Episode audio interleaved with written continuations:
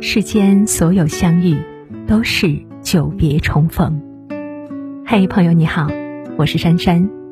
无论你在世界的哪个地方，我都愿意在这个温柔的夜色中，点一盏心灯，温暖你。欢迎收听《珊珊夜读》。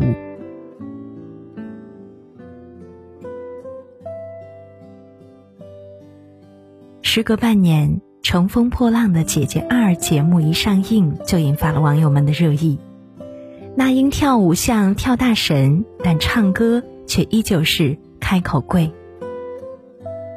张柏芝舞姿生硬，但还是凭借一首熟悉的心愿令人泪目。容祖儿唱歌舞蹈几乎全能，早已经不是只会挥着翅膀的女孩。有人问。为什么大家一边无情的吐槽，一边却津津有味的追看节目呢？我想，就像节目传递出的主旨一样，展现出丰富多样化的女性价值观，诠释出自信奋斗的她力量，让更多女性从中感受到自我价值的体现。我们看着姐姐们不断的成长，其实也在内心不断的激励自己。做出改变。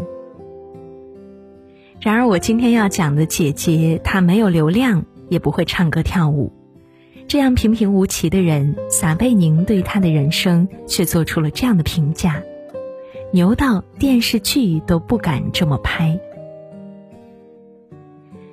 真要说乘风破浪，她敢说第一，没有人敢说第二。那么她是谁呢？她就是。中国海军第一位女副舰长韦慧晓。看完她的故事，我深受感动。原来除了娱乐领域，还有这样的女性值得我们去关注。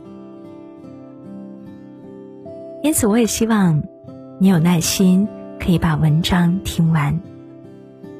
身体和灵魂必须有一个在路上。韦慧晓，一九七七年出生，是广西百色人。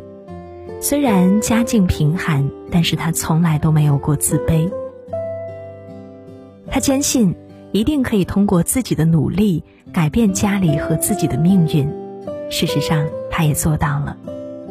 从小勤奋刻苦的他，一直是别人父母嘴中的好孩子。功夫不负有心人，韦慧晓在一九九五年考上了梦寐以求的南京大学。大学期间，他就读大气科学专业。由于在校园里有出色的表现，毕业那一年，眼尖的华为公司相中了他。凭借自身的努力和天赋，他很快在华为站稳了脚跟。短短几年，就出任公司高级副总裁秘书以及行政助理，甚至还被评为金牌白领，被领导赏识。在华为工作了几年，他已经年薪百万，没有什么经济负担。按这样的路线，韦慧晓要更上一层楼也不是难事。然而，他并不满足于现状，在众人艳羡的目光下，突然提出离职，转身进入了考研队伍。二零零四年，他以第一名的经验成绩考入了中山大学。硕博连读地球科学系，跨专业无疑也为他带来了巨大的挑战。但是用他的话来说，本科攻读的大气科学加上这次的地球科学，就是完成了一次上天入地的旅程。可能他也不知道自己的这些决定正在为后来的参军做铺垫。二零零六年，正在读研究生的韦慧晓。突然决定休学去西藏支教，在西藏林芝支教的时候，他用真挚的情感和学生交流，也和当地百姓增进了友谊。他说：“我们志愿者的任务不仅仅是教学，更重要的是当好西藏与外界交流的窗口和桥梁。”我们的快乐和积极会是藏汉的进一步和谐相处、共同进步的催化剂。随后，他又参加了环球洲际小姐大赛，凭借个人外形的优势，荣获中国特区赛区的十佳称号。在别人看来，韦慧晓的这些经历就像是游戏人生，而在他看来，这只不过是他探索自己的多种方式。人生那么短，身体和灵魂必须有一个在路上。热爱是马不扬鞭自奋蹄。把生活玩出各种花样的他，终于在二零零八年迎来人生的转折点。那一年，他有幸成为了北京奥运会的志愿者，并且获得北京奥运会残奥会优秀志愿者的称号。也是同一年，突如其来的汶川大地震让无数人流离失所，而他也没有放弃这一次做志愿者的机会。也就是这一次志愿活动，让他对人生重新产生了思考：自己真正要做的是什么？自己真正的价值到底在哪里？在决定参军、投身保卫祖国的事业后，他突然意识到，要以博士应届生身份参军，三十四周岁是最后的期限。为了完成梦想。他从这一年开始有计划的体能训练，虽然过程很辛苦，但是他也从来没有抱怨。二零一一年，韦慧晓博士毕业那年，决定抓住最后的机会，他写下一封两百多页的自荐信，几乎把自己三十年来做的事情全部写了下来，不仅表达了对军装的向往。还把自己荣获的奖章证书一并附上。朋友看到他的举动，十分不解：好好的事业不干，偏偏要去吃苦，是傻吗？对此，他立场十分坚定。他说：“干事业的机会有很多，但是能够干一份关乎民族崛起的大事业，这是人生最幸运的事情。我爱航母，我愿意。”终生嫁给航母。三天后，部队打了一个电话，表示要对他进行考察。他听到消息之后，内心终于明白了“漫卷诗书喜欲狂”的含义。当你遇到自己内心热爱的事情时，就会有那种马不扬鞭自奋蹄的状态。我现在就是这种状态。二零一一年一月。韦慧晓穿上蓝白相间的海洋迷彩，被分配到航母部队，参与辽宁舰接舰工作，真正开始了乘风破浪的生活。韦慧晓进入军队之后，不知道自己面临着前所未有的挑战。首先是生活观，晕船几乎是每个人都要克服的第一道障碍。第一次出海。他和其他实习委员在甲板进行海图作业，风浪并不大，但每个人都吐得非常厉害，他也差点儿把胆汁吐出来。看着镜子里狼狈的自己，他自问：我还要当舰长吗？得到心里的肯定之后，他振作精神，重新回到甲板进行工作。虽然晕船不是一时半会儿克服得了。但这位慧晓相信自己一定会尽快适应过来。生活关过完就是军事关。有资料统计，一个舰艇军人从进入军校到成为舰长，至少需要十五年。这对三十四岁的他来说，无疑是一个巨大的压力。到部队之后，觉得最大的困难就是时间不够用。一天四十八小时肯定是不够的，但不知道七十二小时够不够。为此，他必须比其他年轻人付出更多的精力。为了熟悉辽宁舰的每项工作，他和十八九岁的女兵抢着擦地板、帮厨、保养设备。为了争取时间学习。他每晚都会加班学习到凌晨一点，隔天又精神饱满等待早操。为了提高游泳成绩，他每天早上五六点就会背着小包去练游泳。有规矩就要执行，有标准就要达到，这是韦慧晓从小养成的习惯。他曾经说过：“如果你从来不曾自律过，从来没想过牺牲奉献，那你从来就没有成为真正的军人。”为什么韦慧晓要对自己如此严格呢？因为他深知，作为女兵比男兵压力更大。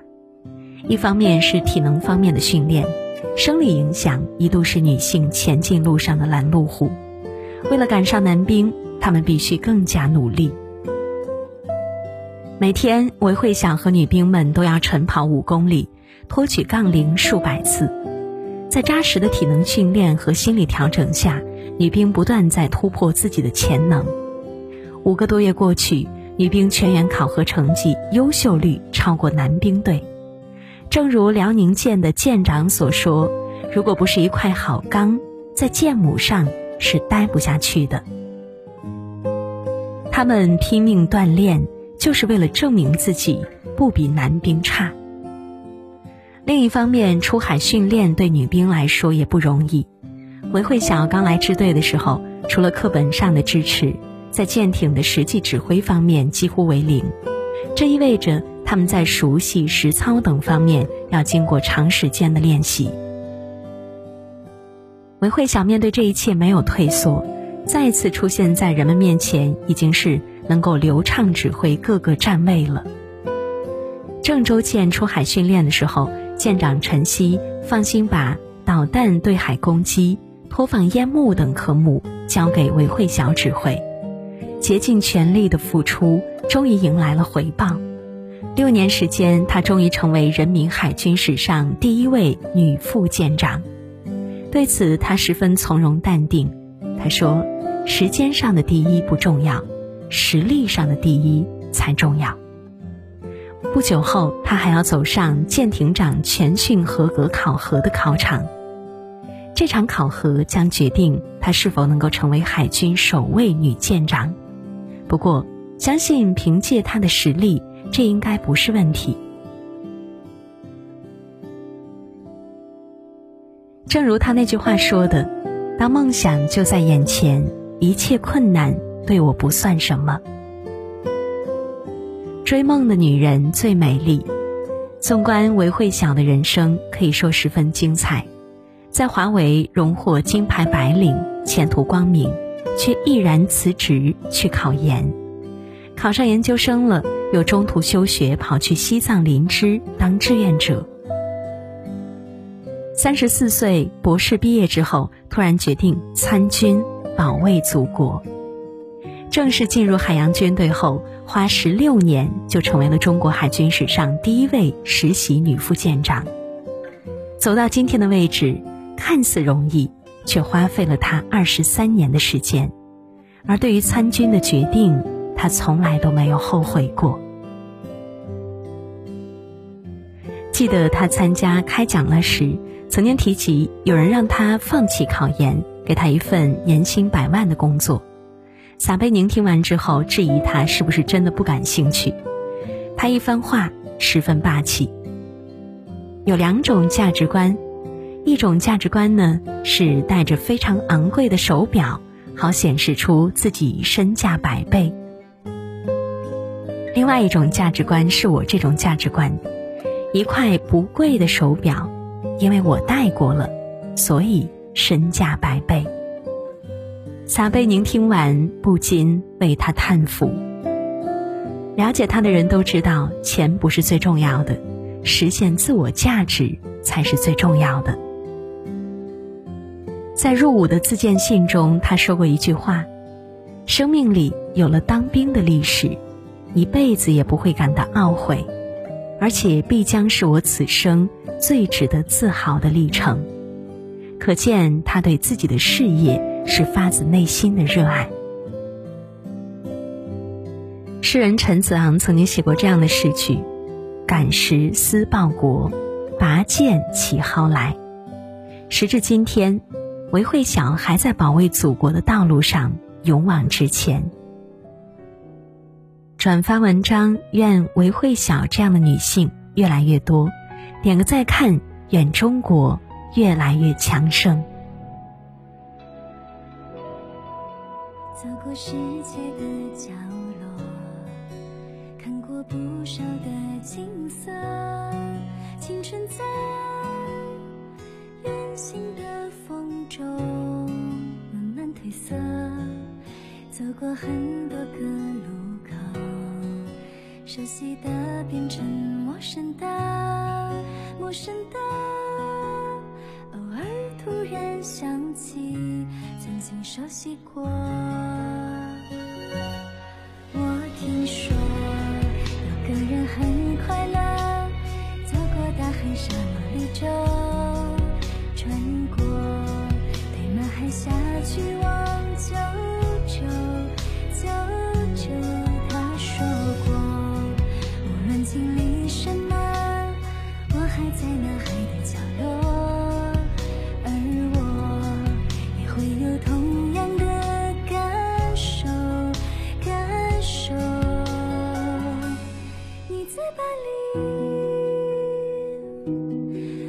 玻璃等雨，感受得到你，却隔着